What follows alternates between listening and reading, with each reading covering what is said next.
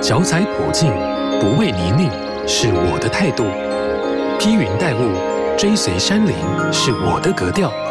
听心跳与山对话，时而沉稳，时而神秘，时而魔幻。我的风格叫做山。不必在乎站得多高，而是对生命的致敬跟热忱。这是台湾第一位征服世界第三高峰甘城张家峰的吕中汉阿果的人生名言。阿果从小就在台湾体制外的教育下长大，培养了勇敢冒险的冲劲。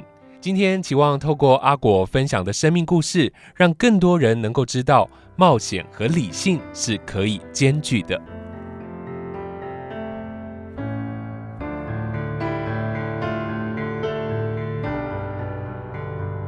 好事播网好事九三五电台，我的风格叫做山。你好，我是阿哲，欢迎今天的来宾，极限登山家吕中汉果果。你好，大家好，我是阿果，水果的果。阿果，水果的果，为什么会是水果的果呢？这个从哪里来的外号？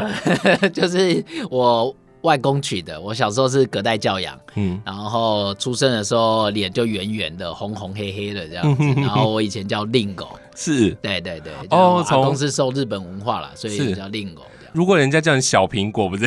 对啊，就长起来就呃，看起来应该不太像，有点不搭这样子。对对对，不然就叫苹果老师啊。呃，这个也怪怪的，因为我看起来就是呃很粗犷这样子。对，是是是。刚刚说到了极限登山家，因为能够挑战八千公尺以上高峰的人，真的是非比寻常啦。他必须要有这个冒险家的精神。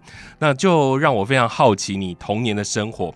听说你从小就是不爱念书的那种人，是不是？呃，对我 呃，这其实也不能说我不爱念书，其实我就是喜欢看什么漫画啊什么的。嗯、漫画其实也是有什么文字，好好好对，呃，应该是说，其实算是在一个被打的呃教育里面长大了。哦、就是以前体制内大部分都是填鸭式，是，然后就是被揍啊，然后考一分就是打一下打一下啊。我通常都是争取。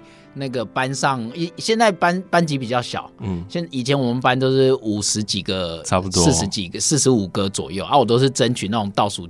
倒数前三名的那种，所以你知道那个分数可想而知嘛？就是成绩单，反正你就是从后面看往前看就对。对对对对，然后分数大概就是不会超过二三十的这一种，嗯啊，所以一百分减掉二三十，就是你要打的数量那样。嗯，对，所以常常是手手正面打完算打手背，打完就已经很痛了，只好。呃，迈出屁股，做完到后面罚站，然后到走廊罚写这样。嗯哼哼，对。可是其实你并不是一个不乖的人，就是不爱念书。呃，就是因为一直被打完，你会觉得我为什么要读书这样子？嗯、因为觉得读书就是被打。嗯，对，那你就不会觉得那个是有乐趣的。嗯，因为小孩子对我来说，他对于乐趣这件事情可能会比较在意。是，对，是。所以后来你在国小五年级的时候就去念实验小学。对，就是呃种子，那那是呃以前以前前身叫毛毛虫学院啦。嗯哼，对，然后后来就变成种子学院了。所以这一件事情算是你人生一个非常大的转折，对不对？我算是一个很大很大的转折，会。整个改变，我现在会变这个样子，就是你现在这么的吃苦耐劳，这么爱探索大自然，跟那个时期的启发是有关系的。嗯、呃，吃吃苦耐劳这件事情，其实跟我阿公阿妈有关系。嗯，因为我们家是务农。嗯哼，对，乡下农田啊，然后要种菜啊、稻田啊、西瓜或者是鱼温，嗯、对，那我我从小就是看起来呆呆的，嗯，笨笨的，然后然后就是粗犷，嗯，那就是就是帮家里做很多事情啊，嗯哼，对，吃苦耐劳，我觉得是我从小就开始养成了一个习惯，嗯，就是你看阿公阿妈就是这个样子。嗯对，然后我们就是帮忙做事情这样。可那时候都是做一些农事，所以在那个时候就也蛮常接近大自然，就是乡下地方，对，对不对？对，对，没错。嗯、那怎么会选择要去实验小学啊？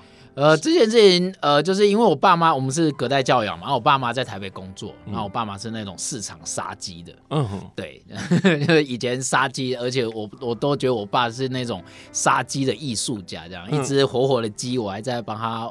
喂食的时候，它就五分钟之后就变成一盘、嗯、一盘 肉。好，我懂。对，所以呃，很有趣的是，呃，我那时候我爸妈觉得他们在呃这种市场来工作，然后买呃买了房子，然后想说要就近照顾我们，是对，那想要把我们带接来台北养，嗯，对，那。因为我哥可能成绩比较好一点，嗯，对，然后我妹就是也是成绩都比我好，嗯，对，然后我妈就觉得，呃，我是不是没办法进体制内？嗯哼哼，对，然后那时候教改刚开始，在台湾的时候刚开始的时候，在九零年代刚开始的时候，那我舅舅就接触到教改。嗯，然后就建议我妈说啊，反正这个小孩基基本上也大概进不了体制内了，嗯哼哼，对，所以就想说把我丢去这种体制外试试看。嗯，你一进去有没有觉得大解放？呃，我一进，其实对我来说很有趣哦。其实很很多人很难想象，在我们那个年代，嗯，其实我很少来过台北，嗯，甚至我根本没有来过台北市。所以我印象中，我来到台北的第一印象是，呃，我去成品，嗯，对，敦南成品，然后一进去，哇，这是什么世界？这样子，为什么那个所有的书都放在这里？这样子，我是无法想象，怎么会有这种东西这样。然后高楼大厦对我来说都是非常震撼的，因为我就是在乡下长大的，所以我几乎没有看过这么高的楼啊，或者是或者是怎么书怎么放在这里这样子。是对，所以。呃，我算是呃呃，我舅舅就觉得呃，我看起来就是很像卡通人物，就是被突然被蹦到这里的一个地方。对，所以呃，我来我来到台北，其实呃，我一开始接触这种呃教育，其实我比较嗯不知道怎么去接触，是因为对我来说每一样事情都太震撼。嗯嗯，所以我一开始来到这个学校，其实我都自己一个人。嗯，就是在教室里面啊，嗯、然后很害羞的，很害羞，不敢跟人家接触，对，不敢跟人家接触。然后因为老师会很好嘛，嗯、然后他一开始就会跟跟你说。啊，你不用读书也没关系啊。嗯，对啊，你现在有想要做什么事情啊？嗯，对。然后我我我，因为我太害怕了，我什么事都说 我不知道。嗯，我不知道。然后甚至很多人问我问题，说：“哎，你几岁啊？”我我不知道。对，然后你怎么那么害羞啊？对我我其实我以前是一个非常害羞的人啊。只要问我以前的老师就知道，就是我刚来台北那一阵子，大家都会觉得我就是憨憨的这样子。嗯，对，然后很单纯这样。是，对。所以那个时候。开始接触了课程，那什么时候碰到了你的恩师林奕贤呢？呃，我来到了这个种子学院，那我是十一岁来到台北，十二岁才遇到。是接触了课程，那什么时候？碰到了你的恩师林义贤呢？呃，我来到了这个种子学院，那我是十一岁来到台北，嗯，十二岁才遇到林老师，嗯，对，因为种子学院就是广兴，他原本在广兴国小那边，嗯，对，就后面，对，那后来我们转到乌来种子去。对，然后就是林义贤老师也在那边，就是他之前也在那边就是授课这样子，嗯，对，然后那边也是大部分都是他管的啦，这个信贤这样子。嗯、那所以你在那个时候认识他之后，他带着你做了哪些事情让你？大开眼界，他其实呃原住民嘛，原住民就是一种很开放，我很喜欢。其实我也觉得我很我很想要当原住民，嗯，对，因为呃他有一种热情，然后有一种对于自然的一种很纯粹的好奇，是对，所以那是很令人向往的，因为那个、嗯、那个是很不一样的。那我因为来到这个文这个这种体制外。那从学校的老师，其实学校老师就已经影响我了啦，就是已经慢慢把我可以信任老师这件事情，嗯嗯，对，那是一件很重要，因为我以前是对老师是很排斥，嗯，会害怕，对，会害怕的。啊。我从这里一步一步的知道，哦，原来老师是这么的可以让人家信任，嗯，对，那我就开始，呃，在这一年里面，我就开始可以跟很多人互动。嗯，对，开始开始可以长出自己想要的样子。嗯，所以后来来到了种子，就来到了呃呃这种呃乌来，嗯，对，然后认识了林老师。那林老师就是那种很热情啊，就我刚说的那种原住民的那种那种那种，对我来说算是偶像嘛。嗯，对啊，对，那他做什么事我都觉得他超神的这样子，嗯嗯、对，然后他就是开着一个吉普车啊，或是重越野车这样子，然后带我们到处飙车啊，嗯、对，然后把猎枪给我试试看这样子啊，所以就我带你们去打猎。对啊，他没有带其他人啊，但是有在那边让我们操作这样子，嗯嗯嗯、对，然后带我们上山下溪边啊，嗯、然后他晚上常常可能我有时候会留下来。然后他晚一点才会带我回家，嗯、然后就会去射鱼啊，是。对啊，然后去溪边抓鱼，然后山上放陷阱，嗯、然后他平常最常做的大概就是修水管或者整理家里，嗯，对，然后这种手做的东西，因为他铁塔都自己做的，木屋也自己盖的，嗯嗯，对，然后什么对我来说，他几乎就是在这什么都会。是，对，所以那时候就像一个偶像，也是像一个大哥哥这样带你，也是这样，对，对不对？对，那也让你后来现在变成了实验中学的老师，对。对你，所以你现在在实验中学是做什么样的教学？然后教授什么？有没有一个方向？还是我今天心情好，老师心情好就带你们出去玩？然后我今天心情不好，我们在办公室什么的。呃，反正现在老师退休了嘛，所以我所以我可以 对，就是呃，所以说实在的，谈谈一个教育，其实核心的东西。他当然有一些哦基基本能力的东西，嗯嗯嗯，但是最重要的是，呃，你对于这门科你有没有感染力？嗯哼，对，所以当呃我认真的喜欢这一门课的时候，那表示这个老师一定很有感染力。对，所以当我又回来当老师的时候，嗯、我。最对我来说最重要的就是你对于你这个这门课有没有想象力跟感染力，嗯哼，你有没有热情？是对。那如果你没有热情，其实基本上你再怎么做都学生大概就会跑跑掉了。嗯哼，对。一开始他们会像我以前一样啊，就会觉得很陌生啊，不知道怎么去打开来这个东西。对对，所以我以前也是这样来的，所以我大概就会设计一些课程，然后让他们慢慢的不是太困难。可能像哦，我们去跳水，嗯，对，就我们这堂课就是跳水，嗯，或者是你不想要跳也没有关系，至少你就是慢慢的去接触自然，嗯嗯嗯，对，那这是一个最低的底线，是对你出去看看溪边，你自己坐那边丢丢石头，嗯，或是走路，对我来说都可以，是对，因为他们要慢慢的开始回归到他们自己原本就有的能力。嗯，因为对我来说，每一个人天生就是从大自然来的，对。对，然后回到大自然其实是本性，是是是，所以其实，在实验小学、实验中学，大部分的课程比较偏向走进大自然，接触大自然，让小朋友知道他可以很亲近的这样子。呃，其实那个是因为我们这种实验教育学校，其实没办法在呃这种都市里面，对，是很麻烦的地方，是因为校地。对 你这一群人，以前的以前这一群人，他们可能想要弄一块地，嗯、但是为什么他们只能到户野外去？嗯，因为野外第一可能比较便宜，对。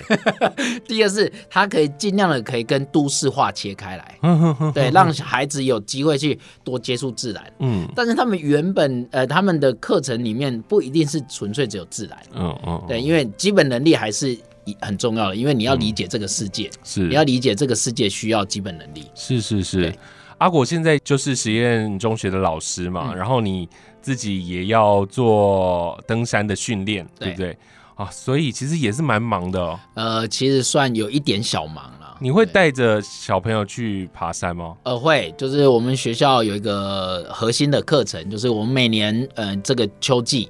每一年的秋季，我们都会去爬一座山。嗯哼哼。然后比较特别的是，我们这个文化，这个登山文化已经二十七年了。哦哦哦。对，二二七年，那也是从呃算是早期最早开始发展登山教育的，所以你才会看到现在全台湾开始有登山教育。是是是，现在开始是这样慢慢的累积了。那是慢慢累积的，所以呃我们的。呃，过程我们在指导过程中，其实是希望他们有自主能力，是。对，所以他们其实是呃自己背自己煮，自己规划路线。哦，对，所有的东西都自己来，是。对，然后他们需要两个半月的训练，嗯，然后自己的学生组一个 team，然后有一个学生的头，然后去规划整个计划这样子。哇好棒哦。对。对对 好我想我觉得很多的都市的孩子可能没有办法体会到这样子的乐趣。你自己年纪轻轻不到四十岁啊现在已经成为了征服好几座世界高峰的台湾第一人。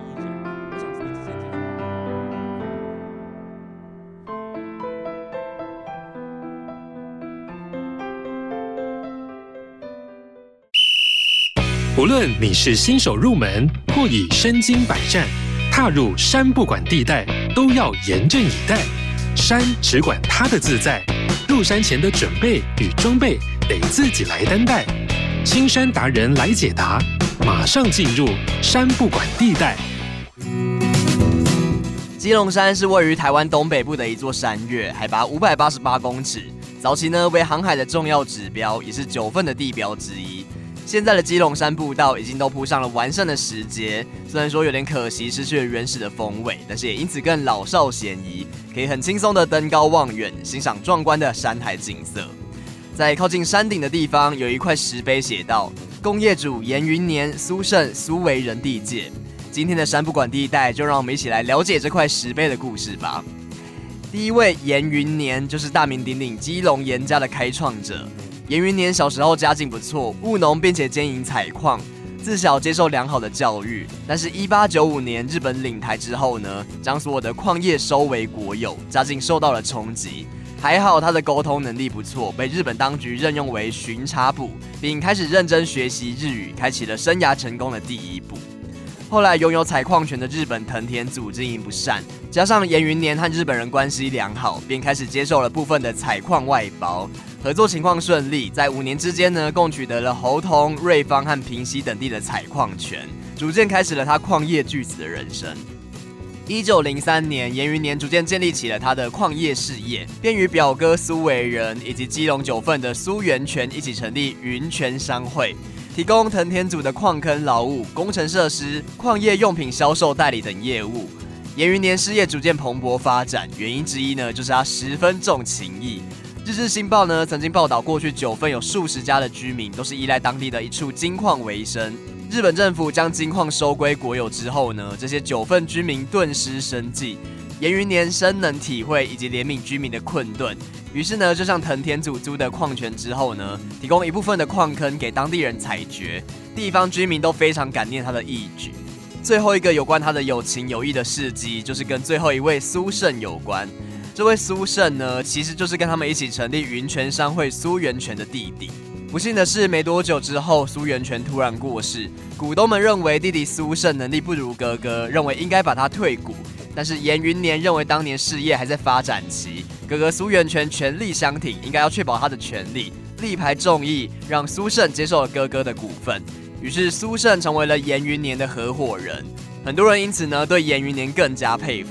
这件事甚至还上了新闻，记载在一九一零年二月一日的《汉文日日新报》。下次大家想来基隆走走这座难度不高的焦山时，可以停留一下，寻找这块石碑，回想一下当年发生在基隆的黄金岁月。最后就来分享给大家这首诗：层峦叠嶂血经开，主力人争辟草来。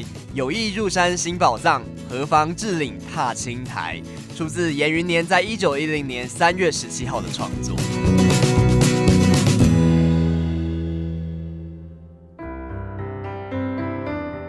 你自己年纪轻轻不到四十岁啊，现在已经成为了征服好几座世界高峰的台湾第一人。我想你之前接触大自然多，但是你什么时候开始真正的去爬山？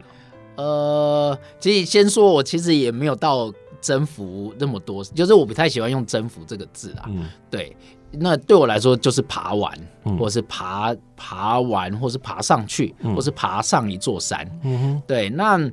呃，我从小开始接触自然，其实是因为林老师，嗯，就是我刚刚说这原住民文化，嗯，所以我才会说，其实原住民他们其实不是在爬登顶这件事情，嗯，所以我们在我们在透过我们的教育在指导我们学生，其实也不是以主要为登顶，它是一个目标，但是整个过程中，我刚刚说的这个自主能力，对，那我一开始接触登山，其实是从我舅舅，嗯，对我舅舅开始的。那我舅舅在我，因为我舅舅把我拉拉到拉到台北来嘛。嗯、那因为乌来他在乌乌来山区，所以我舅舅是住新店。是对，那他也是最最早开始做呃森林幼儿园的。哦，哦对，也是一群家长，然后就觉得希望有让自己的小孩能有一个好的环境，所以我舅舅他原本是那个福大会计系的，哦、然后来做来做这种教育教育这样。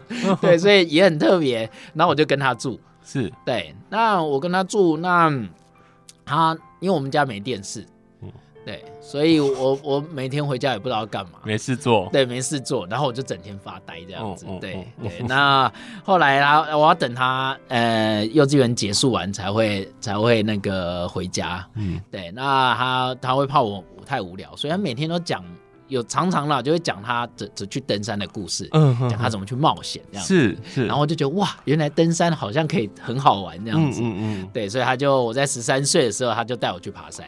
哦，对，我那时候就是还在念书，然后就被抓着去玉山了。对，那时候爬多久？我那时候很好玩，我那时候像我们还有去买那个，就是呃，去登山登山友。然后买装备嘛，我就买那铝架背包啊，然后我们就穿一般的那种很便宜的那种运动裤啊，嗯、然后雨鞋啊，嗯、就是那种很早期的一种呃以前的登山的超简配，对，超简配这样子，不像现在哇，整个那我以前十三岁，然后就去买，对，那那呃我去爬玉山，那我大概走了呃大概快要五公里，嗯。就是四公里，四四三四公里地方有几个崩壁，嗯，然后有几，然后我因为玉山的路其实算蛮大的，嗯，然后我又很喜欢在石头上面跳啊，跳来跳跳跳跳啊，嗯，然后跳一跳，我就踩到一个。呃，歪掉就是石头崩掉，然后我就我就掉到崩壁底下去，超危险，超危险的。然后因为我又是最后一个，所以我就踩在那个崩壁上长出来的树上，嗯，对，然后我就我就我就被藤蔓给绑住，这样子，大概掉了四五公尺啊，最少，对对对。然后我又是最后一个，所以我就在后面，哎，我不落去啊，吓死了。对，然后我因为我救了他们，不知道我不见了，嗯，对，然后我隐隐约在那个山。那个山里面，然后就听到他们有说有笑，然后越来越远。对 对，然后后来他们才发现，哎，我没有跟上，对啊对啊对啊，对，然后他们才跑回来，然后听到我在呼救，然后就放那个绳子把我拉上来。嗯，对啊，哇，这么惊险的一次经历，然后之后你还持续的去啊？对啊，这这是最好笑，是我第一次爬山，然后就最矮，然后 然后就现在爬到这么高这样子，对。令人惊讶。那时候如果我是爸妈的话，因为我爸妈不知道，你妈一定会骂死你舅舅的。对对对对，因为刚刚我们前头提到这个极限登山家的称号，是因为你过去其实曾经无氧攀登七座七座八千公尺以上的高山。对。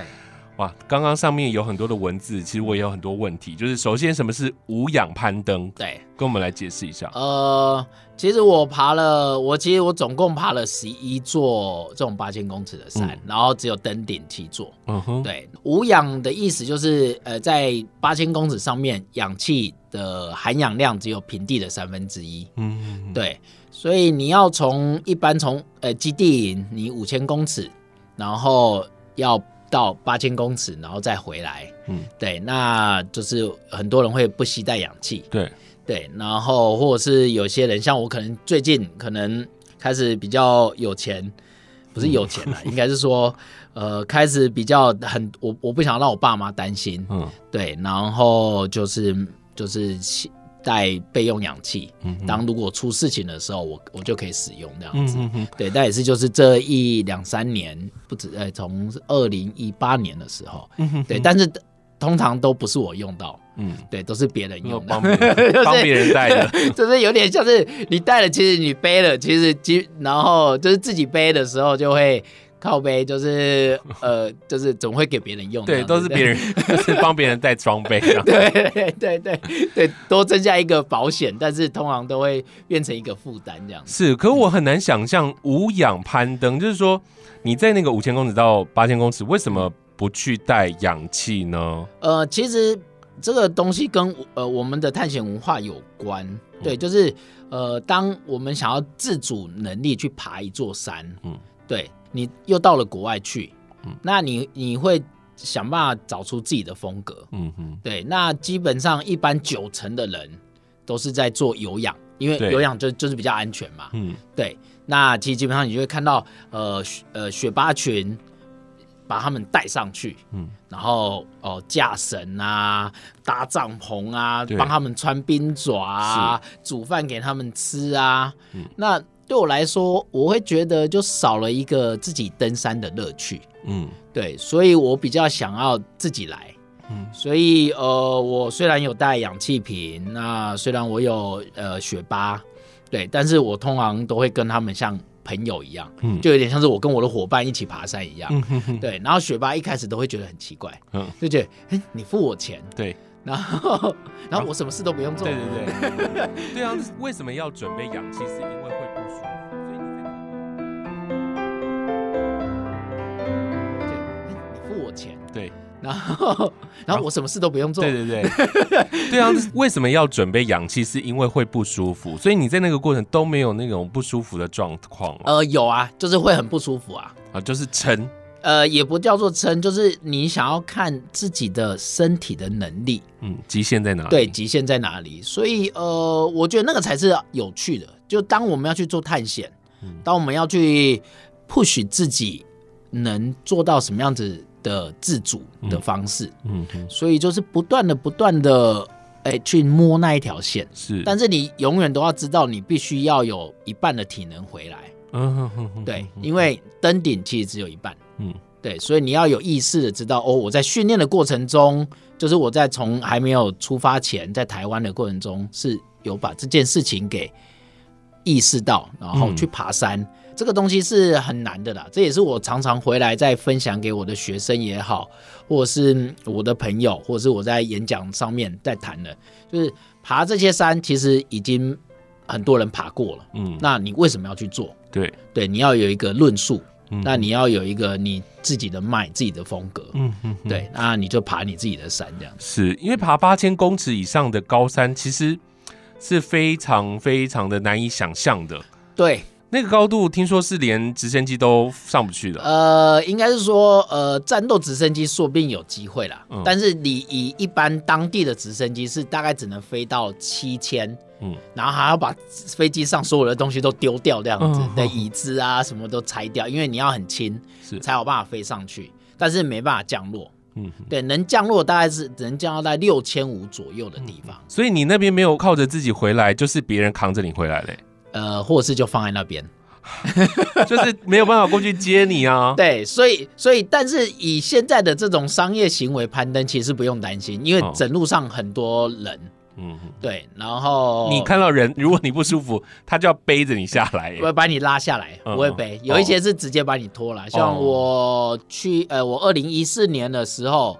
然后或者是二零一三年在上面有救过两个人，嗯，对，就是他们可能像二零一四年是我的队友，他可能身体呃突然不适，然后走不太动，嗯、那在过地形的时候，我们就是要把它绳子绑着，然后做拖拉这样子，哦，对，然后才有办法下来这样。哇，超难想象的，超冒险。呃，对啊，但是你随时都要做好准备啦，是。就是我刚刚说的这种自主能力，嗯嗯，对啊。今年你就是去爬世界第三高峰嘛？那这个海拔已经到了八五八六公尺的这个甘城张家峰。嗯，好，其实蛮多人对于这个高山是比较陌生的，可不可以跟我们来介绍一下甘城张家峰在哪里呢？OK，呃，干城张家它其实是呃印度的圣山。哦，就有点像印度的。印度的最高峰啊，嗯嗯，就有点像我们台湾玉山是我们的最高峰，是，那它是因为它是位于印度跟尼泊尔的交界，嗯，对。然后在比较属于是东南方，尼泊尔的最东南方啦，是对，所以才会跟印度有交界，是，所以是要去印度那边开始爬。呃，那边可以爬，就是这一座山其实它有呃，应该有近十条左右的路线，嗯，对。那印度那一面爬非常漂亮，嗯，但是呃，印度要进去，然后到那那，因为那是印度的最北北北边嘛，对。那他们印度他们在发展这种呃。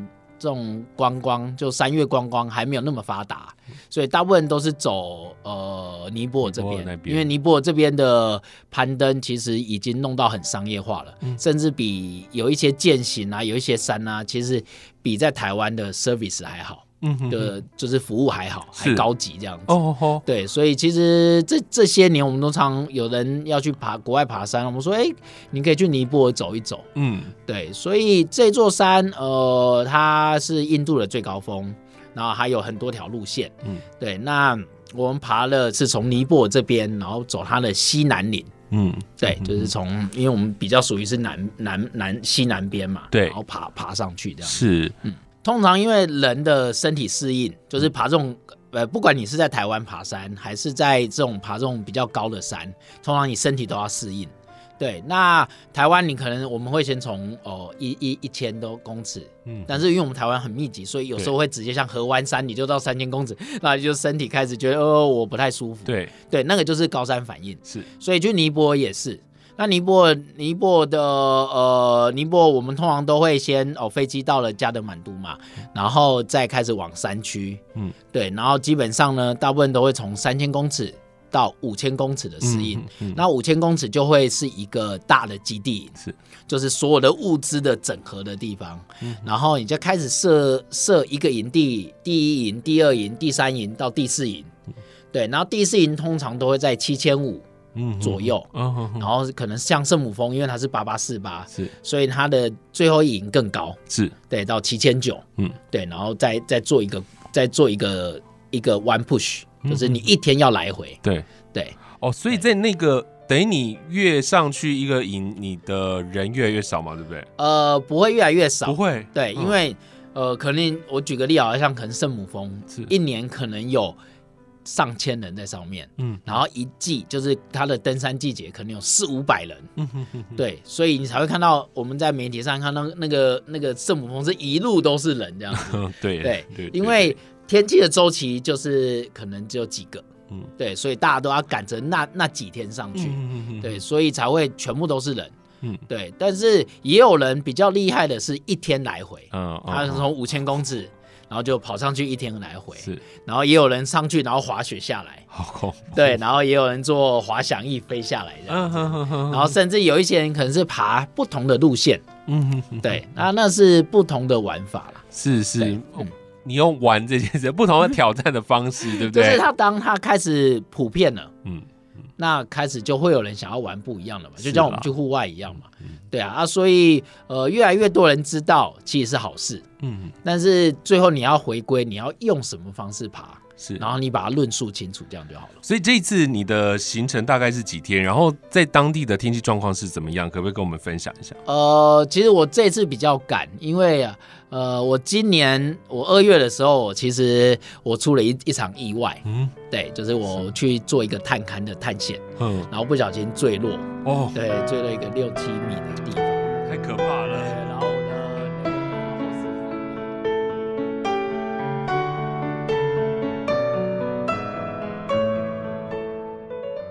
今天跟阿果的对谈要在这里先收个尾。这位极限登山家还有好多的故事要跟我们分享，我们下一集再见喽！好事九三五，我的风格叫做山，我是阿哲，我们下集再见了，拜拜。